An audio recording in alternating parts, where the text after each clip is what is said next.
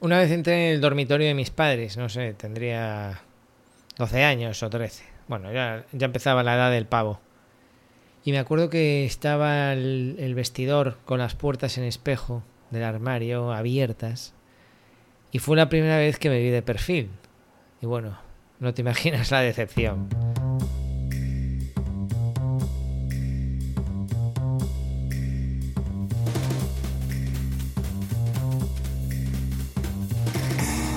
Hoy vamos a ver de cambiar de punto de vista.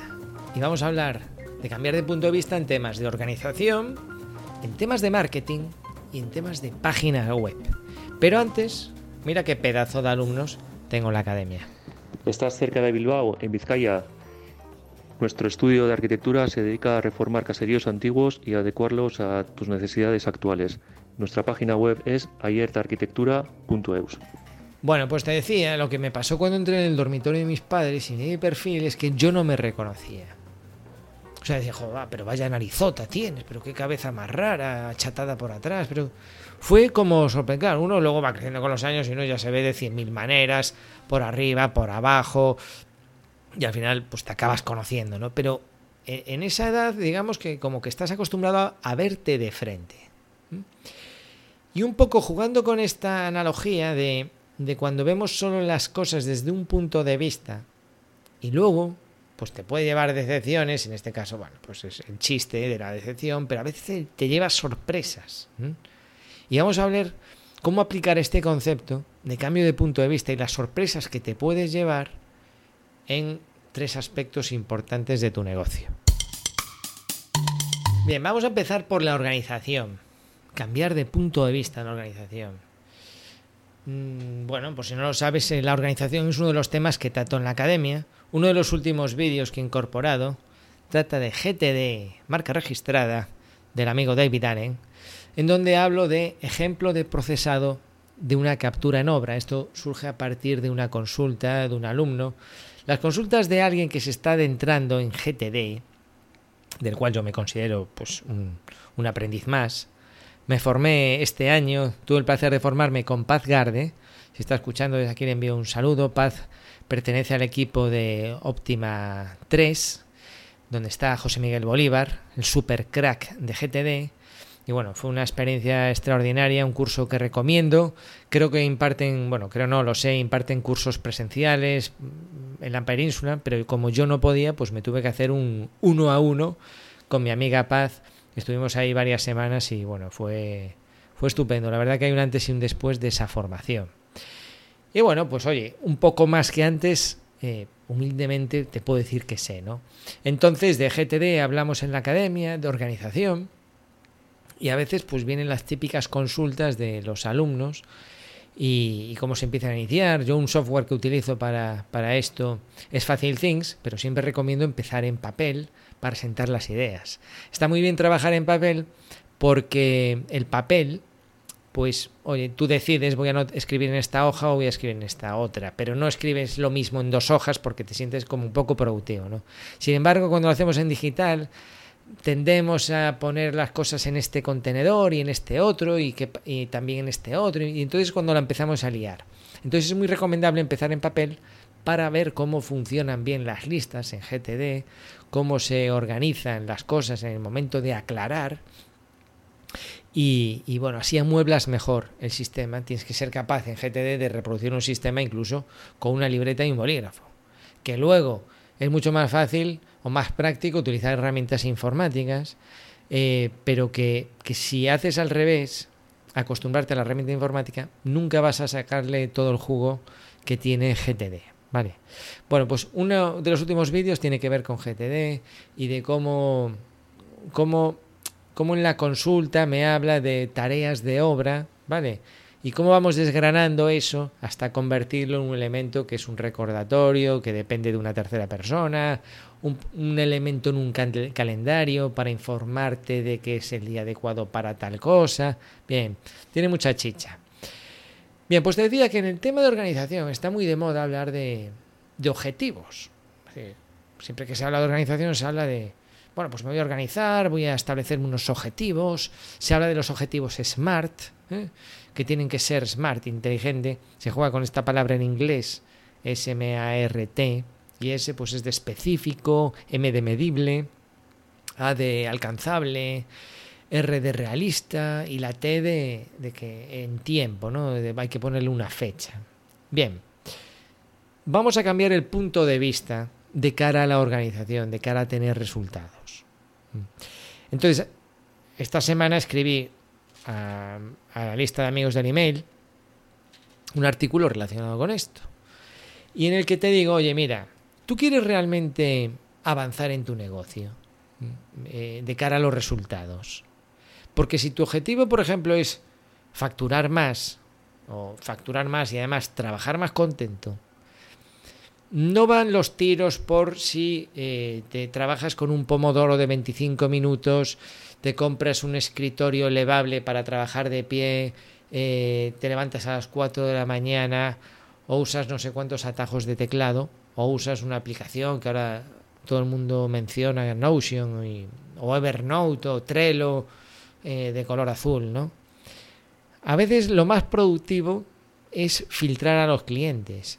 ¿sabes? Porque si tú estás descontento con un tipo de cliente porque estás enfocando tu producto o tu servicio a un público que te da te da más quebraderos de cabeza que alegrías, quizá ese es tu primer objetivo. Buscar clientes, buenos clientes, clientes que estén contentos de pagarte, que estén eh, orgullosos de hablar de ti a sus amistades, como el que chulea de un iPhone. Cuando compra un iPhone, pues que tu cliente diga, oye, esto me lo hizo esta persona, de verdad, ¿eh? si tienes que hacer una reforma, no lo dudes. Oye, contrato, gente muy seria, limpios, bueno, se encargaron de todo, del papeleo. Ese es el objetivo. Porque todos sabemos que hay clientes que son todo lo contrario. Y lo sabemos porque cuando recibimos una notificación, sea un email, una llamada de teléfono, un WhatsApp, la cara y lo que sentimos por dentro, ¿no? Que puede ser desde, ¡Wow! Este tío otra vez. Que ya no tiene que ver con lo que te pague, sino que, no sé, a mí se me viene a la memoria uno que tenía yo que siempre estaba con la palabra descuento en la cabeza. Era cansino. Lo mandé a la porra. Un buen día le dije, mira, tío, en serio, deja de decirme que, que, te lo tengo que hacer en precio. Ya te lo estoy haciendo barato, ya te estoy haciendo trabajo de más. ¿Por qué tienes ese comodín el tío era como medio de estos manteros de la calle, ¿no? O sea, yo sé que no lo hacía mm, con mala intención, pero a mí me molestaba muchísimo. Nunca más volvimos a trabajar, lo siento. Entonces, claro, mm, por cada cliente bueno, mm, cada cliente bueno vale por 20 malos o más. Es que no hay color. ¿Qué pasa? Que un cliente bueno te exige, pero al mismo tiempo te ayuda a crecer, te anima, a que des lo mejor de ti mismo. Bien, entonces ahí lo voy a dejar como cambio de punto de vista, ¿eh? como eh, que, en vez de, de, obsesionarte con la productividad en el sentido de rascar minutos al día, atajos de teclado, sistemas de organización, cambia de clientes. Verás que todo va a ir mucho más rodado. Ahora vamos a hablar del marketing del marketing de, enviar presupuestos. ¿Vale? Vamos a ver, el envío del presupuesto es otro elemento en el que, cambiando el enfoque, cambiando el punto de vista, puedes tener cambios sorprendentes en tu negocio. ¿Qué es lo típico? Lo típico es recibir una solicitud y casi casi responder de forma automática ante esta solicitud. O sea, te lo tomas como una tarea. Eh, pues unos presupuestos llevan más tiempo, son más fáciles, otros tenemos que pedirle presupuesto al carpintero, al fontanero, eh, no tenemos muy claro qué nos está pidiendo, nos da pereza. Bueno, yo me he enfrentado a este tipo de presupuestos. Muchas veces recibimos presupuestos de técnicos de empresas constructoras que se lo envían a 100.000 más. Eso lo percibimos, sabemos que no tenemos posibilidades de, de realizar ese presupuesto. Lo hacemos sin mucha fe, pero además nos nos hace perder tiempo, es, complicado, ¿no? Yo, un poco hilándolo con, con, el punto anterior, cuando vas cambiando de clientes, eh, al mismo tiempo clientes que pagan mejor, que te tratan mejor, que hablan de ti mejor, podemos ir prescindiendo de este otro tipo de, de cliente, pues de empresa grande, que te trata, te trata como uno más y que una vez que le pasas el presupuesto, si tienes la suerte de entrar en su comparativo, pues prepárate porque luego viene la parte de pedirte papeles y la parte de las condiciones de pago y la parte de burocracia en todos los sentidos, ¿no? O sea que al final, ¿para qué? ¿No? ¿Para qué? Pero bien, de lo que quiero hablar sobre todo es en el eh, una vez que está hecho este presupuesto, que te puede llevar más o menos tiempo, generalmente los presupuestos pues dan su trabajo. Ese momento en el que tú lo envías por email, PDF adjunto y ya está. Entonces aquí la paradoja está en que hay un mm, inviertes una cantidad de tiempo enorme, pero luego lo no sé, como es, no sé, como si le compras un regalo a, a tu mujer, pero luego no, no lo empaquetas. Y al no empaquetarlo, y se lo das de aquella manera, el mismo regalo, el mismo esfuerzo de ir a, haber ido buscado eso, incluso haberlo planeado con mucho tiempo, la sorpresa y tal, la puesta en escena es importante. ¿Y esto cómo lo relaciono yo con el cambio de punto de vista? Ponte en el punto de vista de tu cliente.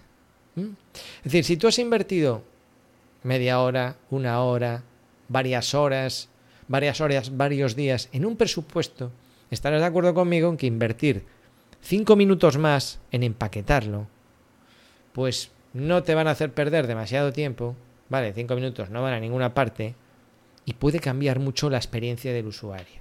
¿A qué me refiero? ¿En qué invertir cinco minutos más? Envíale el presupuesto en vídeo. Mira, enviar el presupuesto en vídeo es algo que cambia totalmente la experiencia y es algo que no están haciendo las empresas. ¿Vale? Por dos motivos. Primero, por vergüenza. Y segundo, por la parte técnica.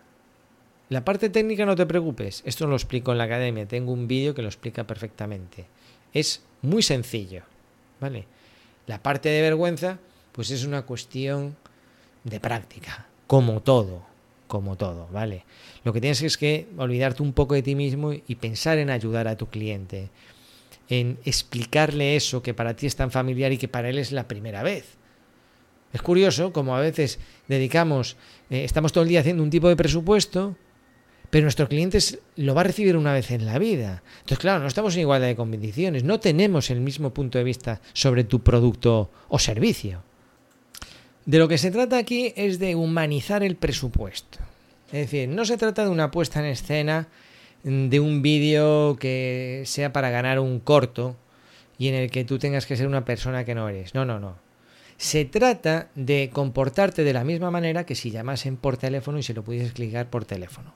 ¿Qué ventaja le veo yo sobre el teléfono? Bueno, primero, no siempre te da el teléfono el cliente. Segundo, aunque te lo dé, no siempre es la hora más adecuada para llamar, porque a lo mejor tú estás haciendo este presupuesto en jornada continua a las 3 de la tarde, y a las 3 de la tarde no es buena hora para llamar a alguien y explicarle un presupuesto. O son las 7 de la mañana, porque es la hora que dedicas a hacer los presupuestos, o las 10 de la noche. Me pillas la idea. Y lo segundo es que además eh, puede ser que esta llamada, que mientras que tú en un vídeo puedes controlar los tiempos, y cuanto más practicas, más lo controlas, pues en una llamada no sabes qué te puede ocurrir, ¿vale? Es decir, es como más indeterminado porque mm, el comportamiento de la otra persona te puede cohibir, a lo mejor te cortas, a lo mejor llamas con toda la buena intención del mundo, pero no la otra persona está con prisa, tú percibes esa prisa, empiezas a hablar mal y al final hace poco favor la llamada a tu presupuesto.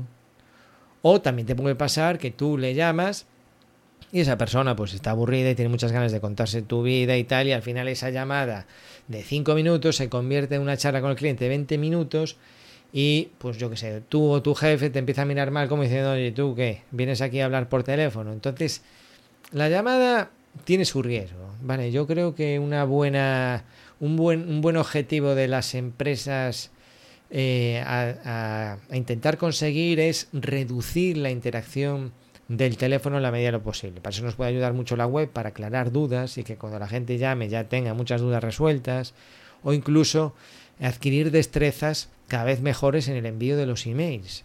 ¿Vale? Y esta es una destreza más, el envío de un presupuesto. Entonces te decía yo que no se trata de hacer un vídeo para ganar un corto, sino más bien de humanizar el presupuesto, como si fuese una llamada de teléfono, pero sin las desventajas de la llamada de teléfono. Al fin y al cabo, si te sale mal el vídeo, lo repites y listo. Insisto, en la academia tengo un vídeo donde lo explico y técnicamente es facilísimo, facilísimo. Hay muchas herramientas además para hacerlo, ¿vale? Bien, entonces, ¿tú qué le cuentas en ese vídeo? Bueno, a mí se me ocurren dos casos en los que le puedes sacar mucho jugo. Uno es ese tipo, ese tipo de presupuesto que te da pereza, que te envía un técnico, que son 500 eh, PDFs, eh, un PDF con 500 hojas y archivos de AutoCAD, y que te dice, hola, mira, me gustaría que me presupuestases, que presupuestases eh, las puertas de madera. Y te envían toda la memoria y tal. Eso es como un despropósito. Que te lo envían así, los planos, y no coincide. Tú tienes 100.000 dudas y, ¿sabes? Pero al mismo tiempo no quieres quedar mal con esa empresa. Bueno, ahí te puede servir y luego, donde mejor te puede servir es en ese cliente particular que te ha pedido una reforma de su salón y tú has estudiado con mucho cariño el presupuesto y lo has consultado con el fontanero y tal, y entonces le envías una propuesta y quieres, pues, mm, explicarla. Vale. En el primer caso, un poco para devolverle la pelota eh, al tejado del técnico de esta empresa, de esta gran empresa constructora que nos hacen perder tantísimo tiempo con sus solicitudes de presupuesto pues yo cogería y le diría, hola, ¿qué tal? Eh, Juanito, si veo que se llama Juanito el que me lo envió. Oye, mira, tengo unas dudas con este presupuesto. La, mira, nosotros estamos eh, ahora bastante cargados de trabajo. Te urge mucho esto, porque yo voy a tardar un poco en enviártelo, ¿sabes? Ya, ya empezamos a darnos valor a nosotros mismos, ¿sabes? Luego le preguntamos, oye, mira, también, por otro lado, sinceramente, ¿cómo está esto de posibilidades? Hay muchas empresas, porque si tienes muchas empresas ya ahí en tu super comparativo de Excel, pues oye, si, si quieres, lo dejamos para otra ocasión. ¿eh? También aprovechas para decirle dudas, mira, ¿sabes qué? Este PDF es enorme, si no te importa, me envías marcadas las partidas que son y la memoria, fíjate bien si que sea una memoria realista, ¿vale? No que me ponga ahí con parte proporcional de pasamanos de caoba, importado del Perú, ¿sabes? Estas cosas que ponen de parte proporcional y tal, porque luego perdemos el tiempo y nosotros presupuestamos cosas normales. Yo qué sé, le empiezas a dar un poco de caña al técnico. Puede pasar perfectamente que el técnico lo reciba y pase de ti, porque estos técnicos ni pinchan ni cortan. Cuando un técnico te envía esto porque está siguiendo instrucciones del director técnico, del jefe de grupo y tal, no pincha nada. A lo mejor cuando tú le contestas ya hay otro técnico en su sitio. O sea que no, no sufras por él, que espabile. Pero tú le envías esto, puede ser que pase de ti, puede ser que le diga, ah, pues mira, que en, en, realidad sea un técnico sensato y entonces él se moleste y te diga, ah, pues mira, pues sí, no, en realidad sí que te estamos considerando porque eres una subcontrata, una empresa bien y sí que nos gustaría, por favor, que, te molestases un poco, qué dudas puedes tener que yo te voy a ayudar. Bien, seguramente si te responde este tipo de cosas, no creo que sea muy frecuente, tú vas a tomar ese presupuesto con mucho cariño. Pero si no te responde, te quedas tranquilo. Incluso de cara a tu jefe, tú te quedas tranquilo respondiendo, si es que tienes jefe, si eres tú mismo, te quedas un poco como tranquilo de que, bueno, mm, no dejé ese presupuesto de esta empresa constructora sin atender, y yo me quedo pues más satisfecho, aunque no me contesten, porque les he hecho unas preguntas normales. Si no me quieren dedicar tiempo, que no me lo dediquen. Hala, a otra cosa mariposa. Ya está. Porque yo, te, yo hablo por experiencia propia. Por ejemplo, cuando estaba en Cristal Chafiras y nos enviaban solicitudes de presupuesto que, de este tipo que te digo, con un PDF con muchas hojas, detalles de AutoCAD, que es que no sabías mmm, por dónde cogerlo. ¿no? Es como si te están haciendo un test. Dice, a ver, tu color preferido, naranja. Em, marca de coche, Mercedes. Sí, vas así todo encarrilado y de repente te dicen, eh, te hacen un problema de matemáticas del copón, te dejan incógnitas, mm, tienes que, no sé, o sea, total fuera, fuera de ti esto, la pregunta que te hacen. Porque con estos presupuestos pasa lo mismo, que no hay por dónde agarrarlos. Y a, mí, y a, mí me retrasaba el trabajo y me hacía sentir como que iban pasando los días y no lo contestas, y van pasando los días y no lo contestas y te sientes como improductivo. Bueno, pues este tipo de vídeos te puede ayudar. Pero ahora, donde son eficaces es con clientes que realmente están pensando en contratarte. Entonces, eh, ahí es donde tú le dices, coges el presupuesto que le acabas de enviar, lo tienes delante y dices, hola, mm, Angelines, mira, aquí te envío la reforma, ¿vale? En esta reforma están incluidas la mano de obra, todos los materiales, la parte de demolición pues como lo vamos a demoler, vamos a contratar la bandeja de escombros, eso corre por nuestra cuenta. Si hay que pagar un permiso al ayuntamiento, que creo que son 50 euros y tal, pues eso corre por nuestra cuenta, o eso lo tramitas tú, o lo tramitamos nosotros. Empiezas a explicar todo esto. Tú le explicas todo eso. Tampoco hace falta un vídeo de media hora, ¿vale? Una pequeña explicación de 4 o 5 minutos en la que tú le demuestras, mira Maripili, no te llamo por teléfono porque a lo mejor ahora estás teletrabajando, que está muy de moda pero mira, te explico esto, esto y esto. Si cualquier punto no lo tienes claro, me lo dices, por favor, te llamo por teléfono en la hora que tú me digas, tal. Bueno, pues eso es una experiencia con alguien que todavía no te conoce y te han pedido presupuesto, pues yo creo que, que positiva.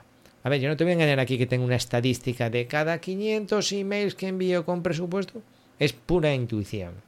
¿Vale? Yo lo aplico en mi negocio. A mí cuando me piden presupuesto de presto, pues no sé, la mitad de las veces contesto con un pequeño vídeo.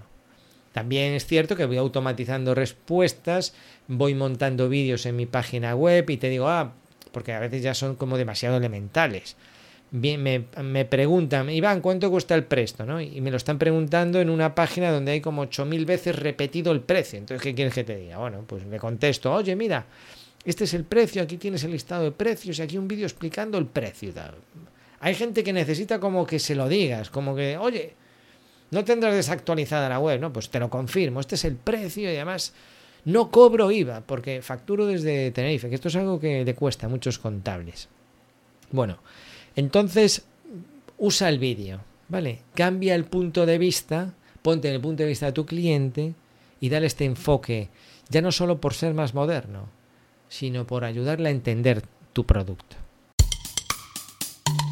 Y ya para terminar, como tercer aspecto de tu negocio en el que cambiar el punto de vista, voy a hablar de la página web. La página web cada vez más relevante, más importante. Eh, ahí nos pasa un poco como me pasaba a mí cuando me vi de perfil. Nosotros siempre nos vemos de frente. Siempre vemos la página web desde el mismo sitio. Pero la página web debe verse por otro sitio. Ahora me explico. O sea, ¿tú cómo ves tu página web? Bueno, tu página web, tú la ves, si tu empresa es reformaspepe.com, dices, voy a ver mi página web. Entonces tú pones reformaspepe.com. Bien. Vale, te estás viendo de frente. ¿Qué pasa? Que lo deseable es que a ti te encuentre gente que no te conoce. La gente que no te conoce no conoce a Reformas Pepe. Conoce lo que quiere resolver, los problemas que quiere resolver, que puede ser una reforma en Aranjuez. Entonces la gente busca reforma en Aranjuez y ahí obtiene unos resultados. Y esos resultados, lo deseable es que tú estés ahí. Y cuando hagan clic, a veces ven tu página home, que es reformaspepe.com. Pero otras veces van a ver otra página distinta, que es reformaspepe.com, reformas en Aranjuez, una obra que reformaste en Aranjuez y que está perfectamente creada para que la vea alguien que busque ese producto. Es decir, tú puedes pensar que tu página reformaspepe.com la ves tú y tus clientes la ven de la misma manera. El problema de esto es que tú no vendes reformaspepe.com, tú vendes una serie de servicios que pueden ser reformas de baños, reformas de cocinas, construcción de viviendas unifamiliares, eh, construcción de piscinas, eh, arreglos de fachada, impermeabilizaciones. Y es muy difícil que una única página aparezca en las búsquedas de todos estos elementos. Entonces la estrategia a seguir con una página web es bifurcarla, hacer como si fuese un árbol y decir, bueno, voy a crear una URL, una parte de mi web, directamente a tratar cada uno de los temas. Esto se entiende muy bien si pensamos en un centro comercial. ¿Vale? Tú cuando entras en un centro comercial o vas al corte inglés, tienes una planta para cada asunto. Vale, entonces en vez de estar todo requete mezclado, que sería un poco lío para el cliente, para los dependientes, uno va a la planta de deportes cuando quiere temas de deportes y, a la planta de electrodomésticos cuando quiere temas de electrodomésticos. Esto se entiende perfectamente. Y en la web funciona lo mismo. ¿Vale? Si tú quieres tratar todos estos temas que he mencionado antes, tú vas a crear una sección dentro de tu página web para con estos temas. Esto te va a ayudar a aparecer en las búsquedas de Google, porque a Google le gustan las cosas estructuradas y ordenadas. Es decir, a Google lo que le gusta es que la gente resuelva satisfecha su búsqueda para volver al buscador. A Google le gusta que la gente use Google. Punto. La gente usa Google, entonces ve sus anuncios. Y Google, pues vive del dinero de sus anuncios, entre otras muchas cosas. Entonces, si la gente se acostumbra a resolver sus dudas en Google, también se acostumbrará a usar de vez en cuando los anuncios que aparecen por ahí. Esto es así. Bien, entonces, volviendo al ejemplo del supermercado, si tu web es como un centro comercial donde está todo mezclado, como un chino, así todo a lo bestia, y tú mm, y alguien busca reforma de piscina y Google le ofreciese tu página que es como un chino, la gente entra ahí, no ve nada, no se entera de nada y se va. Y sigue buscando reforma de piscina y encuentra otra web distinta, como la de Alejandro de casarroche.com, donde al buscar reforma de piscina organización Roche, va a dar exactamente a un sitio donde se habla perfectamente de las reformas de piscina. Entonces a Reformas Pepe le da mucho por el orto, pero a Casa Roche no, porque está bien estructurada. Bien, entonces aquí el punto de vista de tu web, además de que tenga un aspecto bonito y profesional y moderno, que eso no lo duda nadie, que es muy práctico, tú tienes que empezar a mirar tu web con dos puntos de vista distintos. Primero, cómo lo ve Google. Y Google lo ve desde el punto de vista de la satisfacción del cliente. En la medida que tú apuestes por satisfacer a tu cliente de una forma natural, como el que visita un centro comercial, vas a satisfacer a Google. Es mejor pensar en humanos que en robots, porque el robot se va adaptando al humano. Cuanto más avanzado, más eh, humano es. Entonces, tú siempre que hagas un diseño en tu web pensándolo en estructurarlo para un humano, vas a ir bien con Google. ¿Qué pasa? Que a veces, oye, pues técnicamente no te voy a engañar, siempre se pueden ayudar las cosas, por ejemplo con las imágenes. ¿Vale? Las imágenes, en la medida que tú titules las imágenes y no le pongas el, título que viene de cuando la sacas con el móvil, TCM0001, que no significa nada, y tú le digas, esta imagen es de una reforma de una piscina, bueno, pues estamos ayudando al robot, que todavía no entiende las imágenes, pero ya lo hace, porque cada vez pues estas cosas pues ya funcionarán más. La inteligencia artificial detectará quizás una, una foto de una piscina, pero bueno, aún así en esa foto puede aparecer una piscina y una palmera, y Google no sabe si tú le quieres dar hacer hincapié entre la piscina o la palmera y tal, yo qué sé. Siempre se puede ayudar todo. Es decir, aquí el mensaje es, Ten en cuenta estos dos puntos de vista. El primordial es el del usuario, para que cuando el usuario llegue a tu página tenga una experiencia satisfactoria, acorde a lo que tú quieres enseñarle, ¿vale? Y ten en cuenta también el punto de vista de Google, que quiere las cosas sectorizadas.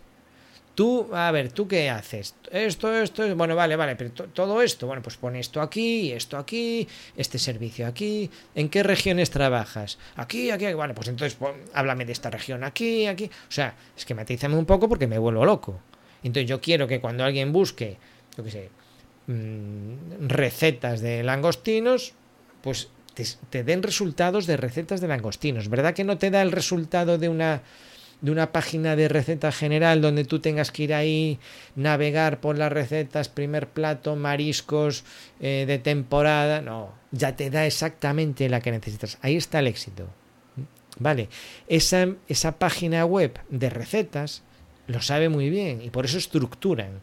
Estructuran su portal de recetas según platos, según ingredientes. Esa es una ventaja que tienen las páginas web con respecto a los lugares físicos. Es decir, tú en un lugar físico, en un negocio, tienes unas limitaciones de espacio y no puedes hacer todas las subdivisiones que te gustaría. No eres ni el corte inglés ni un centro comercial grande. ¿Vale? Entonces, pues no puedes. Sin embargo, en la página web sí. Y el sectorizar está muy bien. Pues si tú te vas a comprar un ordenador o vas a comprar un portátil, vas a, yo que sé, a Lenovo, vas a Lenovo y vas a tener ahí los, los portátiles, luego los portátiles te los clasificas según el uso, si va a ser profesional, si va a ser para jugar, o sea, fíjate que lo que es sectorizar funciona muy bien en casi todos los ámbitos de la vida, ¿no? Pues mira tu página web de esta forma, ¿eh? y entonces eh, ya has visto hoy tres cambios de punto de vista, que no siempre te van a dar decepciones, como me pasó a mí cuando me vi de perfil, sino que eh, eh, te ayuda a vender más y a estar más organizado. Recordemos, busca mejores clientes. En vez de la última aplicación para el móvil con Pomodoro y super getediana. Envía presupuestos en vídeo. ¿Vale? Después de dedicar tantas horas a enviar el presupuesto, ¿en serio no puedes dedicar 5 minutos más? Venga, hombre. Y por último, diseña tu web para el punto de vista de tu cliente y un poquito para Google también. Bueno, ya sabes, en aparejadorivan.com tienes acceso a unos vídeos sin cargo, gratuitos, para los amigos del email suscriptores que recibirán un email diario. Tienes ahí unos cuantos vídeos de Presto, otros cuantos de Revit, otros en los que te hablo de estrategia web, con estadísticas que te, que te van a sorprender cuando las veas. Y luego, por supuesto, si te animas, la parte VIP, pues ahí ya tienes cientos de vídeos, no sé cuántos hay, 500 o 500 y pico. Y además, soporte por WhatsApp. Venga, nos escuchamos la próxima semana.